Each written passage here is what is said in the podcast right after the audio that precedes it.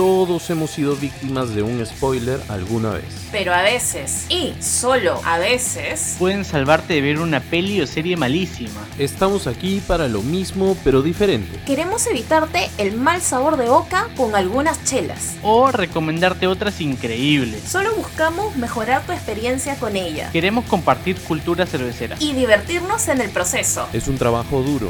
Pero alguien tiene que hacerlo. Beer Spoilers nace para derribar mitos. Hablar en fácil de cervezas y, obviamente, Tomarnos todas las chelas que podamos. mi nombre es Roy Vargas. Yo soy Andrea Huerta. Y yo, Luis Loredo. Acompáñanos que aquí comenzamos.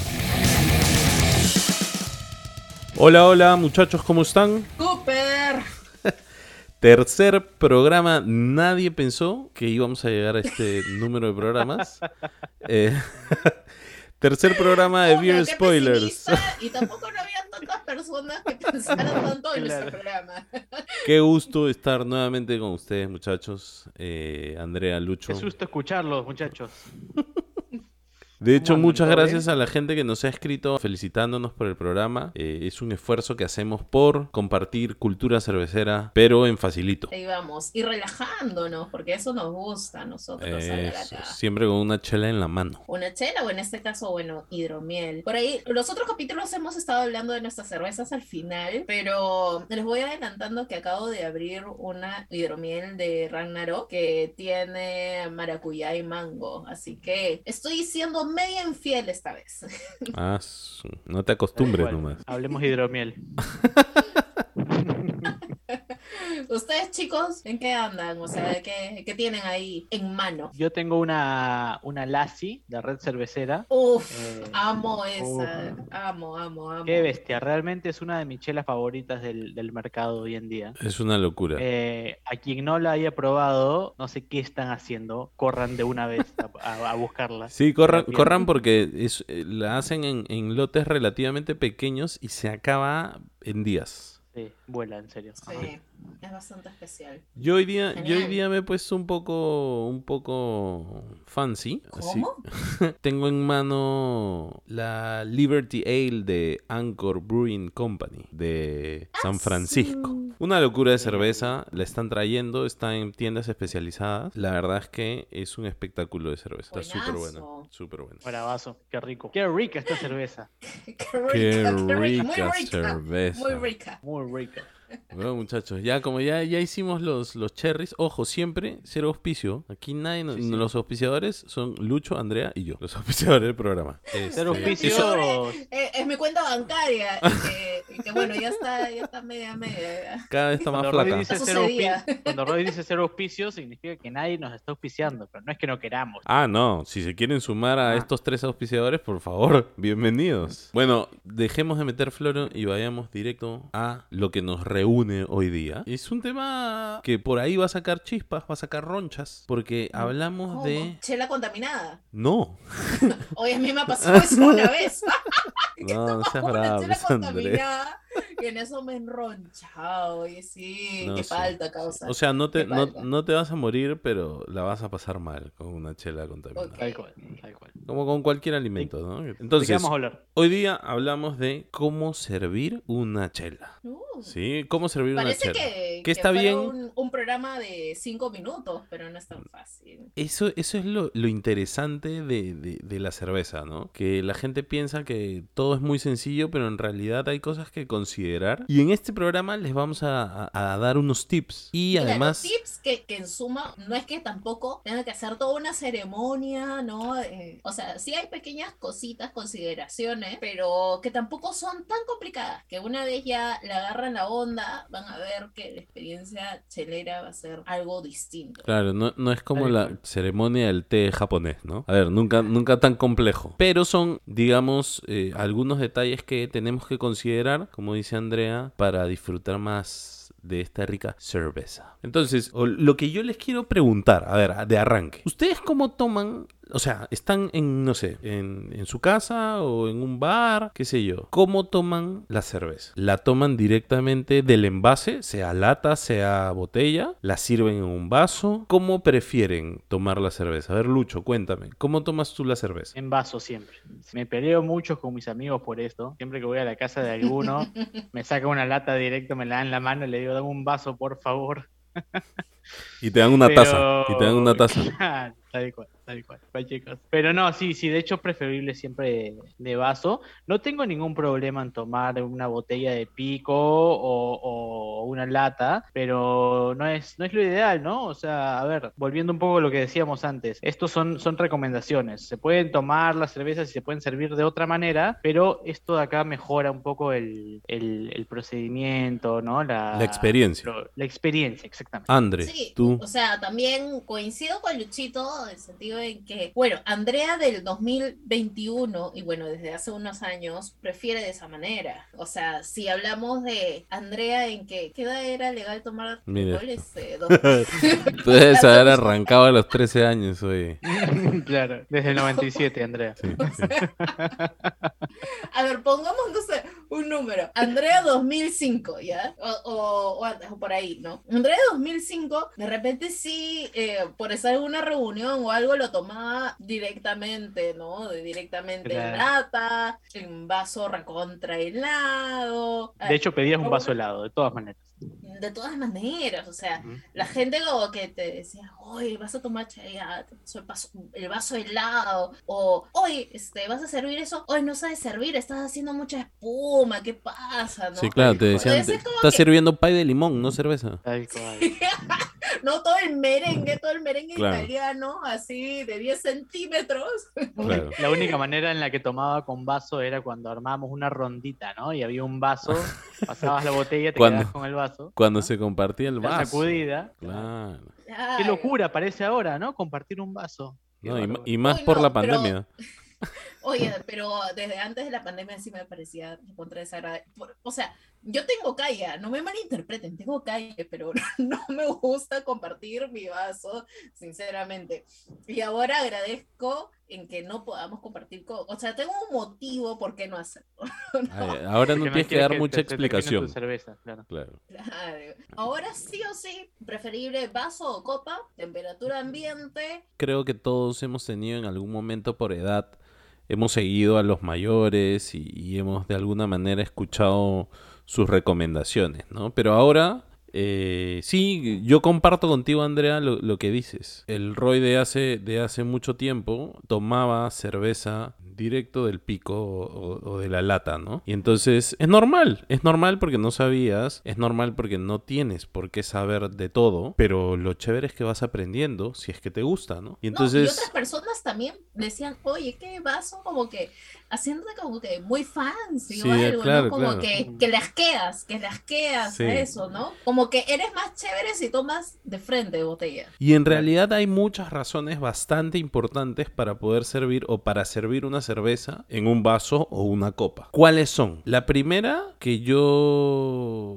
quiero someter a discusión es la liberación de espuma. Porque hay mucha gente y ahí hay otra, otro conflicto. ¿Cómo se toma la cerveza? ¿Cómo se sirve la cerveza? ¿Sin espuma? ¿Con espuma? ¿Cuánta espuma? Y entonces es una locura. ¿sí? Entonces, André, a ver, cuéntanos. ¿Con espuma o sin espuma? ¿Quién no ha escuchado? Con dos o tres dedos de espuma, todas, ¿no? ¿No? Como que si no forma espuma, ¿qué pasa? O si tienes más espuma, ¿qué pasa? El popular que- cepillado, cepillado. O sea, sin nada de espuma. cepillado, ¿no? Claro. En- en- en que Desafiando la gravedad. Claro, todo el pico de botella dentro de- del vaso y casi haciendo como que caiga gota por gota, ¿no? Para no generar espuma. Realmente eso sí afecta a toda la experiencia. ¿Y esto por qué? Porque es sumamente importante liberar la gasificación, el CO2, ¿no? O sea, tienes a tu cerveza y ves que salen las burbujitas. Eso es la gasificación, la efervescencia, el CO2. Eso se debe liberar. Si lo tomamos directamente de botella, nos nos va a caer pesado. Si nosotros lo podemos vertir dentro de un vaso o una copa de una manera correcta, sí vamos a liberar este CO2. Entonces ya no nos va a caer mal. Aparte, al liberar este CO2, liberamos mayor aroma. Podemos generar mayor cantidad de espuma. La espuma lo que hace es cubrir nuestra cerveza. O sea, imagínense que nosotros estamos echados con una mantita, ¿no? Nuestra mantita polar que nos cubre nuestro cuerpo, ¿no? Entonces, eso es lo que nos protege del frío. Entonces, en este caso, en la cerveza, esta mantita nos va a cubrir de la oxidación. Nos va a hacer que la cerveza se sienta mucho más fresca, que se mantenga a una buena temperatura. La cerveza con espuma no es negativo, pero si de ahí hace un exceso, recontra exceso de espuma, es que de repente hay algo medio curioso dentro de la producción, en que pudo haber de repente algún tipo de contaminación. O sea, eso es como algo extra que no siempre Es va a Andrea suceder, si-. Siempre siendo diplomática, ¿no? Algo curioso. Sí, no, está infectada la cerveza, está infectada.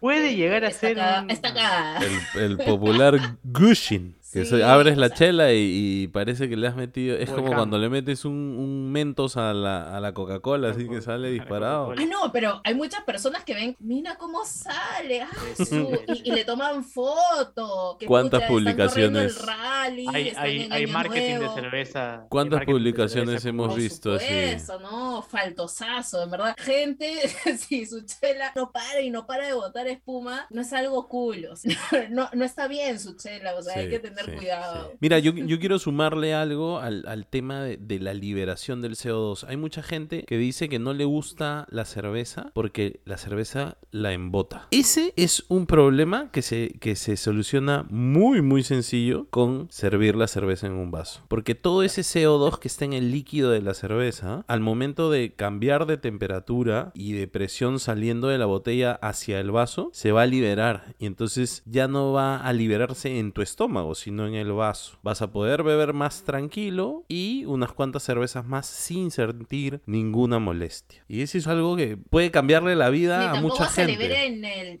Uranus. ¿Qué? ¿Qué ¿Qué? cosa? Ah, que te ponga pedorro, así. Ah.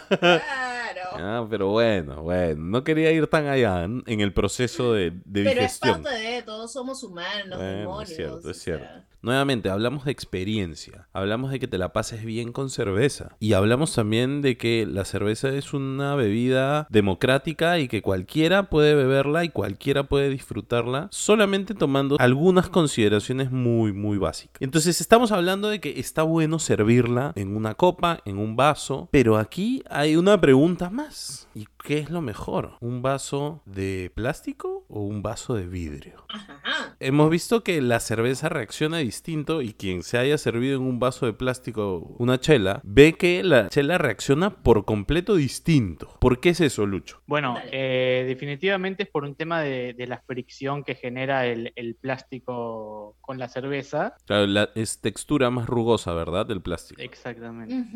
Por eso también a veces le echan agua y cuando echan agua corre mucho más fácil. También a vasos limpios, o sea, si vas a servir en hasta de vidrio, le echan un poquito de agua y fluye mucho más y genera mayor, o sea, una buena cantidad de espuma, tampoco no es que sea mayor. De hecho, se recomienda lavar el vaso justamente antes de servir el, la Sí. cerveza. Claro, enja- Siempre, enjuagarlo siempre. bien, ¿no? Enjuagarlo bien y olerlo, por más de que suene medio Sí. maniático en que estar oliendo las cosas como, Sí, como como si tuviera la ropa sucia al costado, este va o no, esta no va.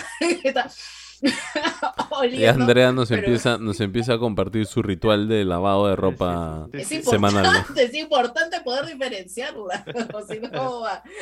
Usa, usa un Y- tacho de ropa, pues Andrea, en vez de estar olfateando tu ropa, no, se- Sí, no sí, te sí. pases. Se usa y se pone a lavar, Andrea. Por Claro. favor. claro. ¿No se acuerda si lo, lo habré usado? No, no me parece, lo olfatea. ¿Usado? ¿Cuántas veces? ¿Aguanta una más? Dice. Aguanta. Aguanta. Mm. Bueno, volviendo a la chela.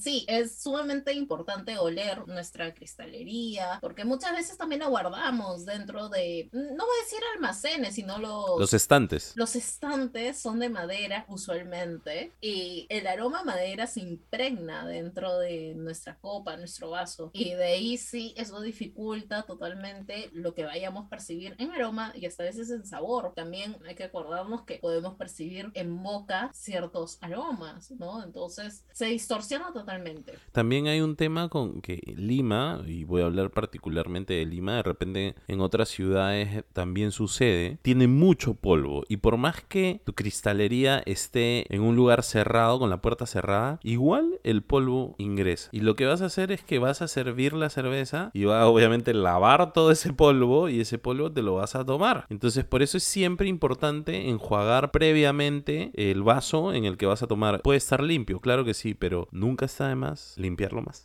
Con agua Sí. fría, por favor. Es importante que sea con agua Sí, fría porque agua fría. también no hay, no hay que tener el vaso helado, como ya dijimos, pero tampoco el vaso tiene que estar a una, a una temperatura tibia, digamos, ¿no? Tiene que estar frío. No habíamos dicho lo del vaso helado, Lucho, pero ya que lo comentas, ¿por qué Pero no va? ¿Por qué no va el vaso helado? El vaso helado no, no, no va, no va, es así. Ah, simplemente no va. Sí, sí, Porque sí, yo no. lo decreto, dice. Yo me- Ah, Yo lo decreto, digo He que no. decidido eso desde este momento, así que no va. No, el vaso helado. el vaso helado no va porque, eh, a- primero, dificulta mucho el tema de la, de la espuma. Eh, el vaso helado hace que la cerveza también eh, se congele más de lo normal y tapa aromas, tapa sabores. eh, Exacto. Sí, y- entonces y, no, y eso no creo va. que es lo primordial, ¿no? Pone la cerveza fría o recontra helada y encima el vaso recontra helado, es como que, uff, solo es un líquido efervescente por eh, cultura general, vamos a llamarlo así, pero yo creo que es más por costumbre de tomar cervezas industriales porque las artesanales es algo relativamente de nuestra generación. Entonces, pensar que siempre tenemos que tomar cervezas recontra heladas porque si no, no pasan, es que realmente era para ocultar defectos de esas cervezas ligeritas que no estaban ok.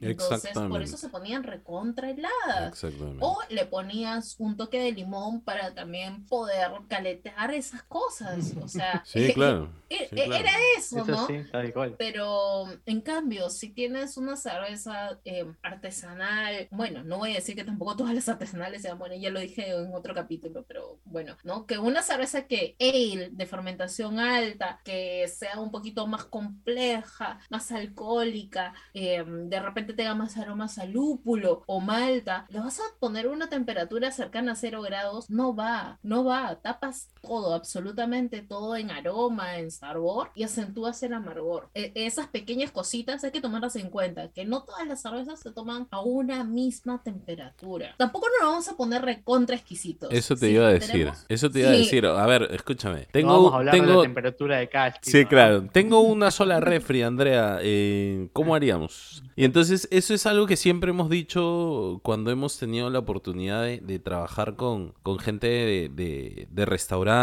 o de barras. Y en el servicio, si es que tú la tienes a la temperatura de las cervezas industriales, simplemente sácala un ratito antes, que tome un poquito de temperatura y la sirves. Espera un ratito y va a mejorar considerablemente la cerveza que te hayan servido. O sea, definitivamente la temperatura es un factor que mucho tiempo estuvo olvidado, como, como lo comentas, Andrea, por razones de algunos. Pero no, tenemos que ser responsables porque claro, los cerveceros artesanales se sacan la mugre haciendo chelas para que luego las quieras tomar y no sepan a nada porque las metiste a congelar. No te pases, ¿no? Ahora, vas a gastar el doble o el triple eh, para no saborear el producto. Es una locura, o sea, tú solito te estás, te estás saboteando, ¿no? Entonces, aprendamos a respetar un poco la temperatura de la cerveza, a que no tenemos que tomarla congelada y disfrutémosla, ¿no? Aprendamos a disfrutarla y les aseguro a, a los oyentes que si es que no lo han hecho todavía, si lo empiezan a hacer van a encontrar un mundo de sensaciones impresionante en un solo vaso. Y yo creo que esa es la solución, ¿no? No hay que estresarnos, no hay que tener un termómetro al costado. Entonces, Aparte está es- mucho, creo que la creencia de que sacas la, la cerveza de, de la refri y dices, bueno, se me empieza a calentar la cerveza, ¿no? La tengo que tomar porque se calienta la cerveza. Y no está mal darle un poquito de, de temperatura ambiente. Es que, como dice Andrea, va de la mano de, de toda esta cultura de cerveza industrial que tenemos de tantos años, de que se Tal toma helada, se toma helada. Claro, porque eh, será. era, sí, era para, para enmascarar estos errores, ¿no? Vamos a seguir con este y, y más temas, pero ahora es momento del dato Ah, del chat. increíble, increíble. Es la parte favorita de. Luis. Vamos, dato del chat. el- el- la parte favorita del programa de Luis. Espero que les guste. Estimados oyentes, se pone bueno esto.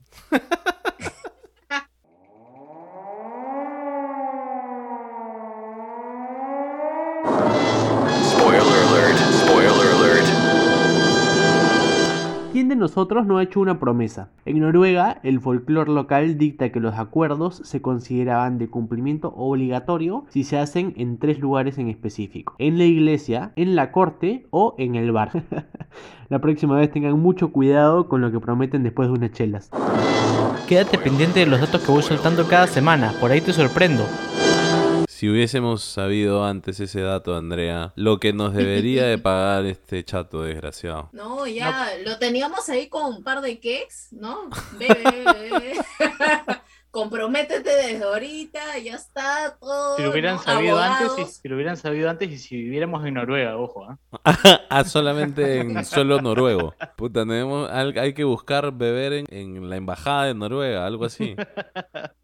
Oye, pero si me desdoblo. ¿también cuenta? Bueno, Chato sorry, mi parte mística, mi parte mística. sí, sí. Sí, ya se pone esotérica y la perdemos. Bueno, sigamos. ¿En qué nos quedamos, Royce? A ver, estábamos hablando de... Uy, no me acuerdo. Espérate. Ah, ok. Quiero retomar tema de la espuma, porque habíamos hablado de que, claro, antes de chivolos nos maleteaban y nos decían, oh, sirve bien, que estás sirviendo pues, pay de limón. Un bavaroa, un bavaroa. claro, claro, claro. El suspiro, su- un suspiro está sirviendo, está sirviendo un ¿Sabes- suspiro, ¿sabes qué es lo que pasa? ¿Sabes qué es lo que pasa? Que de chivolos la cerveza no la tomabas, la secabas. Sí, claro, te la, te era la era mejor, era mejor secar sin, sin espuma, pues. Sí, pero claro, después te reventaba en la panza la chela. Claro. Uy, ¿por qué? Porque estoy hinchado, decía. porque estoy Claro, hinchado. claro.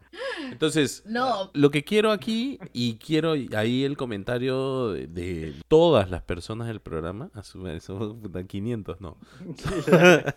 A ver, que tenga espuma está bien, pero si no tiene espuma la cerveza, ¿también está bien? dependiendo del estilo de cerveza que vayan a beber, es que va a tener una espuma más, más densa, más cremosa, de larga duración o algo mucho más efímero, ¿no? Claro que sí. Eh, sí, o, o- o tal cual, o sea, cuando te sirves algo tipo una chicha, vas a ver que casi no genera espuma en algunas, ¿no? Entonces, ¿por qué es? Porque tienen distintos tipos de elementos, de otras cosas que le van a hacer que se vaya a generar o no. No todas tienen la misma cantidad de lúpulo. El lúpulo ayuda a tener una buena formación de espuma, en que también tengas una mayor retención. Hay maltas que ayudan a mejorar la retención también. Por supuesto, Como bien comentabas, a comparación de, de la malta, o sea, de la cebada malteada, el trigo provee una espuma mucho más estable y además en mayor cantidad. ¿no? avena también, sí. Avena, claro. Sí, sí. O sea, esas cositas ayudan. Entonces, no hay que decir que todas las cervezas deben tener tal cantidad de espuma ni tal retención. O sea, depende de lo que estés tomando. Estamos bien concentrados allá cuando la cerveza está servida, ¿no? Pero hay cosas que son previas a esto, que es cómo almacenar la cerveza y en dónde. Uf, ¿Sí? Que, que nosotros, los tres, lo hemos visto no solamente en casas de amigos, sino en restaurantes top, en hoteles top. Es muy importante dónde almacenas la cerveza. ¿sí? ¿Nos ha pasado alguna vez que nos han llamado y nos han dicho, oye, tu cerveza está haciendo gushing, está lanzando mucha espuma, ¿qué pasa? Entonces hemos ido a ver qué pasó y claro, la cerveza está almacenada al lado de la cocina, ¿no? En donde está todo el calor todo el tiempo. Entonces aquí hay muchos factores, aunque, aunque parezca que la cerveza es todo terreno, hay que cuidarla, por favor. Entonces es fundamental, primero, ¿qué, Luis? Que esté refrigerada, sobre todo, ¿no? Hay excepciones, hay cervezas de guarda que no tienen que estar refrigeradas, pero en general vamos a hacer un, un global de que la cerveza tiene que estar refrigerada. Exacto. Si tienes un local y no tienes mucho espacio, mantén tu stock corto y mantén toda la cerveza que tienes refrigerada, porque es importantísimo. Oye, mira, y me has hecho acordar una anécdota. Me acuerdo cuando estuve por Iquitos y claro, y me, me sirvieron una cerveza y estaba destruida la cerveza. ¿ya? Y Entonces, ¿qué pasaba? Estaba refrigerada. El dueño del local, para ahorrar luz, desconectaba los refrigeradores en la noche. Y entonces, esos cambios de temperatura, imagínate, en, la- en Iquitos con el calor, pasar, o sea, de estar helada a luego estar temperatura ambiente, eh, destrozaba la cerveza. Temperatura ambiente de 28 grados. Sí, claro. sí, Claro, claro. ellos creen Que que temperatura ambiente Parecía bien, este- eso es este no. baño María, ¿no? A baño María estaban las cervezas. Y Fácil fuese en invierno, o sea, imagínate, en otras épocas de la No. selva, temperatura ambiente 38 grados, no sé. Y... Una locura, ¿no? Y una cosa tan básica como la temperatura puede arruinarte cualquier cerveza. Sí. Otra cosa, por favor, la cerveza se almacena o se guarda en vertical, señores. En vertical. No es como el vino que tiene que estar ahí este, mojando el corcho. No, en vertical, por favor. ¿Pero por qué? André, ¿por qué en vertical la cerveza artesanal? La gran mayoría, porque también cuando la pones en horizontal, lo que hace es mayor cantidad de cerveza en contacto con el oxígeno hace que se oxide más rápido. Todas las cervezas, por favor, en vertical. Por, por un tema Y- también que, que veíamos en, en servicio en, en restaurantes, por ejemplo, o en hoteles. ¿Qué pasa? La cerveza artesanal, la gran mayoría, no es filtrada. Entonces hay mucha levadura dentro. Y lo que hace es cuando la mantienes en vertical es que todo ese sedimento vaya al fondo de la botella. Y al momento de servirla, se ve mucho más linda si es que dejas ese sedimento dentro de la botella. Medio dedito dentro de la botella para que se vea hermosa cuando la sirve. Ese es un tip de servicio para, para gente de bares o para gente de restaurantes, ¿no? A menos que tengas una cerveza de trigo y si le quieres Claro. echar el sedimento. Exacto. Eso podría En ser. ese caso se lo- o consulta sea, con el cliente si quiere que el servicio sea con sedimento o no. Por supuesto. Exacto, exacto. Ahora, adicionando a lo que tú has dicho que hay un cierto enemigo que es la temperatura, también es el tema de la luz. Aunque ustedes no crean, Exacto. la luz también oxida la cerveza y eso hace que tenga un aroma a Pepe Le Pew Zorrillo. agradable. O sea, De ¿y hecho, eso por qué? Por la oxidación. Así es, así es. Y mira, spoileando un programa que, que ya viene, por eso es que también la botella de cerveza es del color que es, ámbar, oscura. ¿Por qué? Porque como bien dice Andrea, la luz degrada la cerveza mucho más rápido. Y así es. Entonces hay que tener mucho cuidado. Por eso es que, como decía Lucho, las cervezas estas que son de guarda, de repente no las tienes que tener en temperatura baja. Pero sí en un, lugar- en en la un lugar fuera de donde les caiga la luz directamente, ¿no? Entonces, miren, hay, hay un montón de La luz cositas. o los rayos ultravioleta, ¿no? Porque por ahí los tienes en una refrigeradora que, que tiene alguna luz psicodélica. Un neón ahí. Que sucede sí. mucho en bares, ¿no? Sucede en bares y no te das cuenta y estás arruinando la cerveza ahí 24/7 con esa vaina prendida dándole la luz directa, ¿no? Entonces sí, y Andrea se proyectó al, al tono. Bueno muchachos, ha llegado el momento ¿Qué momento? de Por favor, dime qué. calatearse. Oh, Ah, Dios mío. Andrea, Oh, Dios mío. ¿qué cerveza teníamos para esta catagalata? Bueno, esta cata de calata ha sido una cata suave, sedosa, cremosa. Ah, se puso por poner Andrea. ¿Qué cerveza, por favor? tenemos una Jefe Weizen, una cerveza de trigo al estilo alemán.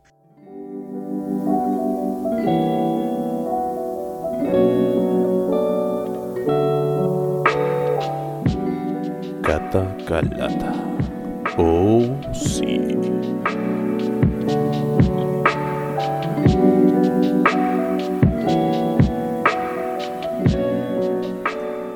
Hoy tendremos un encuentro íntimo con la Weissbier de la cervecería Paulaner. Sobre el estilo, al denominarse cerveza de trigo con perfil alemán, debería estar hecha con un mínimo de 50% de trigo malteado hasta con un máximo del 70%. Lo restante mayormente se completa con la cebada malteada tipo Pilsen. También, al ser una Weizen, esperamos una mayor expresividad de aromas y sabores provenientes de la fermentación, tales como el plátano y el clavo de olor. Dejando el parloteo por acá, abramos esta chelita. Vamos a servirla en dos tiempos. Primero, inclinamos el vaso a 45 grados y vertemos el líquido hasta llenar tres cuartas partes del vaso. Como segundo paso, ponemos el vaso de manera vertical y con la mano donde tenemos la botella le damos su previa agitadita para que se mezcle el sedimento y colocamos lo restante para terminar de servir. Entonces, al tenerla bellamente servida, súper sexy, vamos a probarla. En apariencia, tiene un color ambarino claro intenso, con una notable turbidez que es esperada por las cervezas de trigo sin filtrar. Ojo que también existe la versión de cervezas de trigo filtradas, denominadas como cristal. Lo siguiente que salta a la vista es la espuma. Se ve blanquita, densa, bastante compacta, cremosita, abundante y persistente. Realmente luce de ensueño. En aroma sobresale un dulzor del grano, masa cruda de pan, un poco de galleta cracker y una leve miel por oxidación. Recuerden que es una cerveza importada. Seguido percibimos clavo olor, menor potencia de plátano de seda y una baja percepción cítrica como a naranja. Luego, para pasar a boca, les recuerdo que debemos dar dos sorbos, uno para limpiar el paladar y el otro para gozar. En paladar sentimos un golpe de clavo olor con mediana sensación a plátano. Luego el dulzor de la malta con toques a masa cruda de pan. En cuanto al amargor, es bastante bajo. Hay un balance entre el trigo, los sabores que son producto de la fermentación y un final casi seco. Luego, para evaluar sensaciones en boca, primero nos fijamos en el cuerpo. Visualmente pudimos observar algo denso, turbio, pero en boca la sentimos media ligera y refrescante sobre todo. El alcohol casi no se siente y lo sentimos altamente efervescente, burbujeante. Sentimos cómo está explotando estas pequeñas burbujas en nuestra boca. Recomiendo beberla lo más fresca posible porque no es una cerveza de guarda. Sé que hemos destapado una botella importada que ha llegado en buenas condiciones, pero no podemos confiarnos en el tipo de almacenamiento que tienen algunos supermercados o tiendas. Eso siempre hay que tenerlo en cuenta. Bueno, aprovechemos en disfrutar esta Weissbier, Weissen o Jefe Weissen. Pueden llamarla como a ustedes les guste. Salud con todos o mejor dicho, Prost. Quédense atentos al segmento porque en el siguiente episodio estaremos desvistiendo una nueva chelita. Nos vemos en la próxima Cata Oye, André, me has dado en la yema del gusto. Esta jefe Bison de Paulaner me encanta, de hecho es una de mis favoritas y me parece que es un buen ejemplo de estilo y que la podemos conseguir bien fácil aquí en, en Perú. Buenazo, sí, justo por eso elegimos una Paulaner porque nos parece que es recontra democrática para cualquier tipo de bolsillo, nos podemos ir a cualquier supermercado y lo podemos encontrar. Y les comento que en redes sociales vamos a pasar por ahí unos reels de cómo hacer el servicio de cerveza de trigo Así que por ahí no se pierdan para que puedan sentirlo de una manera más exitosa, por así llamarlo, ¿no? Eh, Como para poder disfrutarlo de eh, una mejor Está, sí, manera. está bueno. Hay, hay, Andrea ahí va a enseñar, hay varias formas de servir una cerveza de trigo. Entonces, Y este, también cómo no hacerlo, ¿ah? Porque también me ha pasado eso, eso- que lo he hecho de una manera desastrosa y bueno, eh, está bueno, está bueno eso también. ¿ah? Sí, claro, claro. En, las, en las mejores familias sucede. Prueba y error. Entonces, ahora, ahora hay, hay un tema con el que yo ya quiero cerrar el programa, pero que es fundamental, porque ya me aburrí, la verdad, me aburrí de hablar con usted. No, mentira. No, es un tema, es un tema muy, muy importante. Y es cómo te das cuenta que tu vaso está limpio, que te han servido en un vaso limpio. Y entonces yo quiero darle ahí la que posta. no te la han babeado. Que, o que lo han lavado bien, por lo menos, ¿no? Se le han dado una enjuagadita. Le quiero dar la posta a Luis, ya que es un experto en este tema. Cada vez que viene a mi casa, enjuaga 15 veces los vasos en los que toma. Sí, sí, sí. Entonces, eh, Luis, ¿Cómo te das cuenta de que está limpio si te lo. o bueno, o, o- o que está sucio, ¿no? Si mm, sirves la cerveza y el vaso tiene burbujitas en toda la superficie, está sucio. ¿Qué es esto? Es el polvo almacenado en el vaso que, que deja aire. en en la superficie del vaso. Entonces se ven burbujitas. Eso es Eso es- básicamente la manera más fácil de darte cuenta de que tu vaso está sucio, está con polvo. Al contrario, hay muchas personas que buscaban las burbujitas en sus fotos, en sus fotos de chela. Las hemos visto, las hemos visto. Qué rica cerveza cuando hay toda cochino el vaso. Este, y no solamente puede ser polvo, también puede ser residuo de- del detergente con el, que, sí. con el que lavas el vaso. No está bien enjuagado y se pegan a las paredes de los vasos estas burbujas de Michi, ¿no? Bueno, y como siempre, queremos recordarles que estamos en Instagram como arroba Spoilers y pueden encontrar a Andrea como... Arroba la guion bajo Damichela. Ajá. Luis, ¿cómo te encontramos? Yo estoy como One Beer in Valhalla. Seguimos poniendo en la descripción para que le puedan dar like a su página. Y a mí me encuentran como arroba Roy Vargas. Y nada, muchachos, muchas gracias por escucharnos en este tercer programa. Acuérdense, si les gustó el podcast, por favor compártanlo con todos No sus amigos. Esa es la de Melcocha. No vaya. Compártanlo con sus amigos, pasen la voz, escríbanos, díganos de qué quieren hablar, díganos también si es que les quedó claro Pero todo. lo más importante es que hayan aprendido a servir su chela. O sea, Por podemos favor. hablar todo un programa de cómo hacerlo, pero Por favor, no, No le tengan no le tengan miedo a la espuma. Sirvan Claro, nomás. No tengan miedo a la espuma. Entonces, sigan, sigan, pero sigan probando. eh, sigan, sigan probando cervezas como dice Andrea. Y nos vemos en el siguiente programa de Beer Spoilers. Chau, chau. Un abrazo, muchachos. Chau, chau. Chao, chao.